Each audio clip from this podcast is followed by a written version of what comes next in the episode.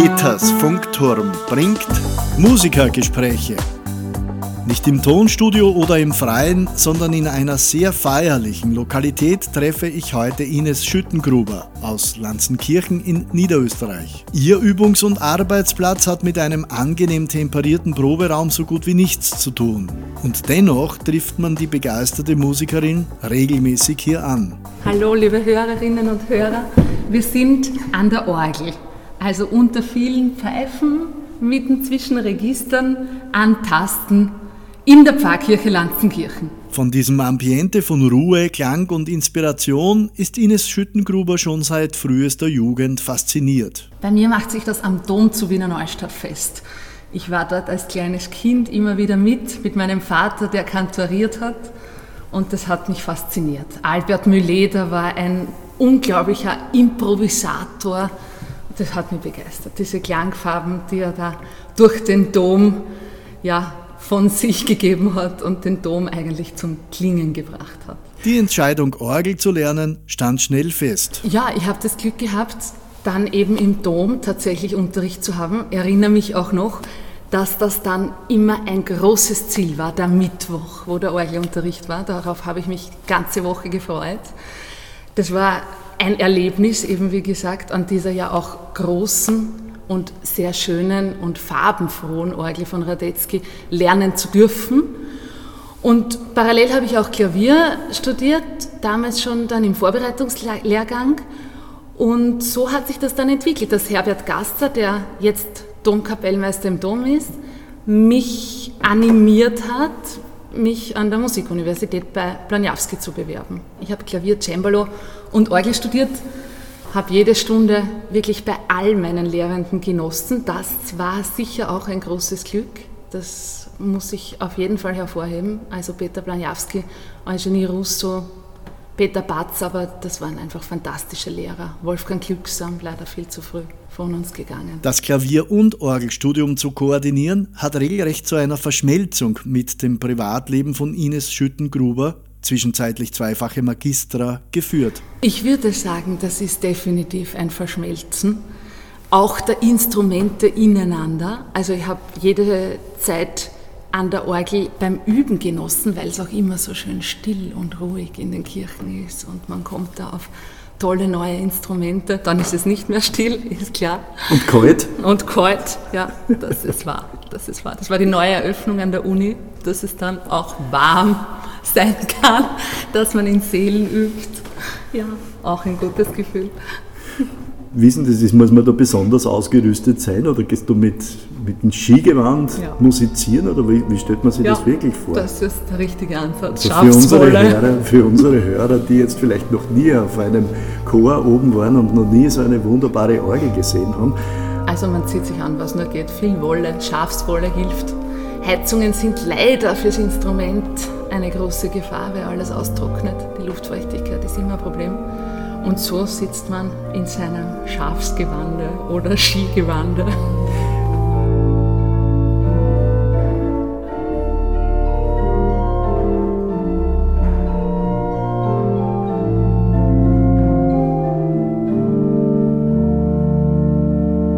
So eine Orgel ist ein kompliziertes Instrument. Funktioniert das immer? Ist da schon einmal passiert, dass eine Orgel aus Gründen der Temperatur nicht angesprungen ist oder geht das immer? Also das wichtige Thema ist natürlich Wind. Das ist die Luft, die zu den Pfeifen fließt, die den Motor, der Motor betreibt eben die, heute den Blastbalg. Früher wurde tatsächlich getreten, dass Wind die Luft in die Pfeifen kommt. Genau, richtig. Ist manchen wahrscheinlich noch ein Begriff. Wir haben das auch hier noch in einer kleinen Kapelle in Offenbach. Es ist mir passiert, im Konzert im Stift Melk hat die Orgel aufgegeben. Ein Seil ist gerissen aus Abnutzungsgründen mitten im Konzert und es ist ein Register nach dem anderen sehr klassisch ausgefallen bis zur Flöte 8. Also man stelle sich vor, ein sehr lautes Plenum mit vollem Orgelklang und dann fällt einem das nach der Reihe zurück. Man überlegt, was kann das sein? Der Motor, die Luft, der Wind, was ist passiert? Nichts. Das Seil war gerissen, das Konzert war zu Ende, wir sind weitergewandert zum Klavier. So haben wir die Situation dort überbrückt und zu einer weiteren Orgel. Ob große oder kleine Orgel ist auf den ersten Blick oftmals nicht sofort erkennbar. Können die sogenannten Prospektpfeifen, also jene Orgelpfeifen, die schon vom Kirchenraum sichtbar sind, leicht für Verwirrung sorgen. Das ist nur der Schein, das, was man vorne sieht, eben die Prospektpfeifen. Und dahinter sind meist in Türmen alle, alle vielen Pfeifen versteckt. Die pro Register haben wir eine Pfeife, bei manchen Registern sogar mehrere. Also das geht in die Tausenden und Zehntausenden. Kleine Pfeifen bis zu großen Pfeifen, mehrere tausend drauf. Das heißt, so schnell wie eine Flöte oder eine Gitarre abwischen, ins Kofferl packen und wieder gehen, wird das nicht funktionieren.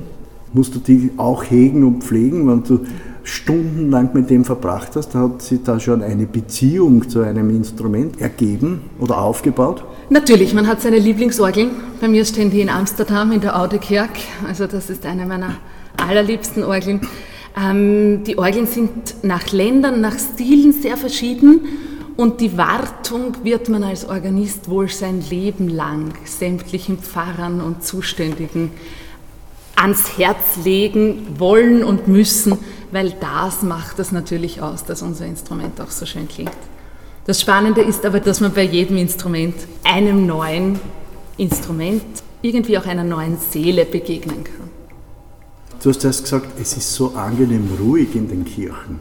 Beim Üben, natürlich, in erster Linie beim Üben, weil sonst wäre es ein bisschen schade, wenn das Volk nicht kommt. Gibt es da so Stücke, wo du auch für dich selbst nur übst, jetzt ohne zu üben? Also du weißt, was ich meine, man, man, spielt oft Dinge, wo man so dahin meditiert und so irgendwas. Ja, also ich spiele sehr, sehr gern Bach. Das ist einfach ein, wirklich ein Lebensbegleiter, würde ich sagen, in jeder Hinsicht, auch in jeder Lebenssituation für mich sehr wichtig.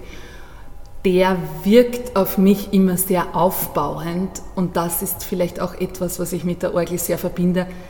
Eine aufbauende Sache, ein aufbauendes Erlebnis das ich fast bei jedem Üben zum Glück empfinde. Heute zu Gast bei den Musikergesprächen von Peters Funkturm die Organistin und Pianistin Ines Schüttengruber. Man trifft sie nicht nur als aktive Musikerin, sondern auch als Pädagogin und in dieser Rolle auch als Intendantin im niederösterreichischen Stift Melk an. Das sind Sommerkonzerte im August.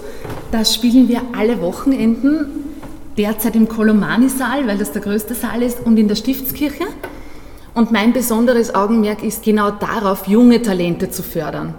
Jetzt habe ich das Glück, dass ich am Institut für Konzertfachklavier der Universität für Musik in Wien unterrichte und dort sehe ich natürlich und höre ich vor allem sehr viele herausragende Leute unter den Studierenden und die hole ich mir dann auch ins Stift Milk und darüber hinaus. National und international ist die Idee, dass man hier regionales, nationales, internationales zusammenbringt. Kammermusik, Duos, Trios und Orgel. Wir haben also von Wien aus sicher einige klassische und bewundernswerte Karrieren erlebt und erleben sie. Es sind viele zu nennen. Ich fange namentlich gar nicht an, um nicht jemanden zu vergessen. Dann ist Paris, Frankreich sicher ein großes Zentrum. Da gibt es Paris, Lyon, Toulouse, die großen Orgelstädte. Holland, die Niederlande nicht zu vergessen. Da ist die Orgeldichte derart immens, wie ich sie kaum erlebt habe. Und nicht nur Orgeldichte, sondern auch Orgelgeschichte, weil es so viele geschichtsträchtige Orgeln gibt. Aber man soll auch andere Länder nicht vergessen. Ich war in der Ostslowakei auf einer wunderbaren Tournee mit wunderbaren Instrumenten.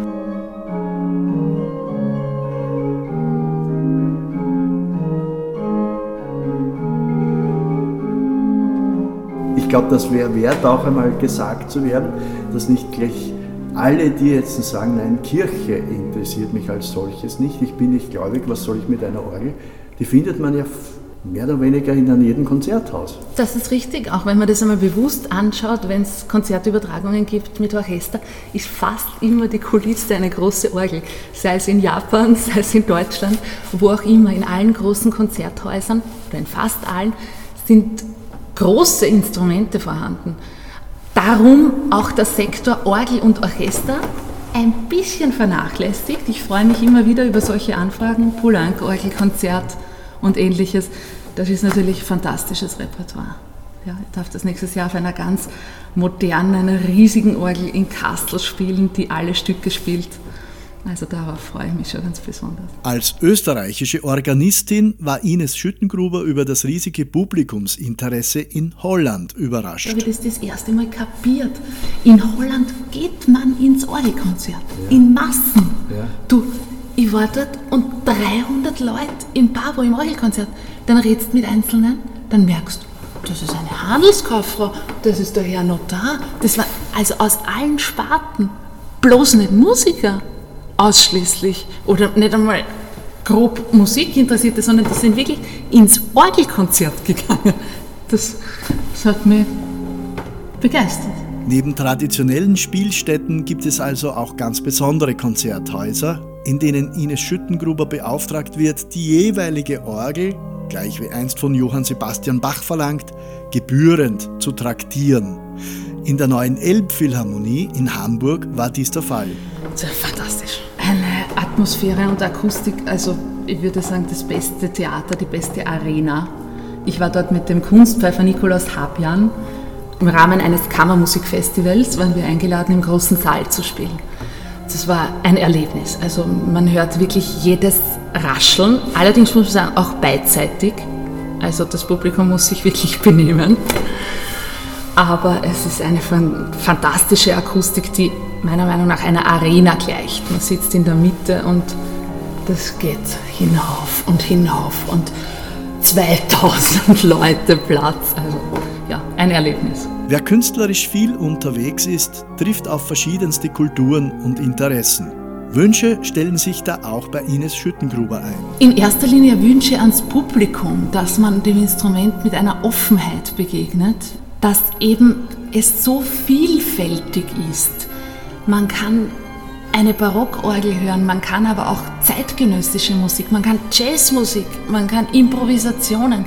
Man hat eine derartige Möglichkeit einer Auswahl, die ich mir wünsche, dass die noch mehr bekannt wird und ins Licht gerückt wird. Das wäre mein Wunsch. Ja. Dann sage ich danke fürs Gespräch. Ich hoffe, es gelingt dir auch so, wie du möchtest. Danke für das Gespräch und die Einladung.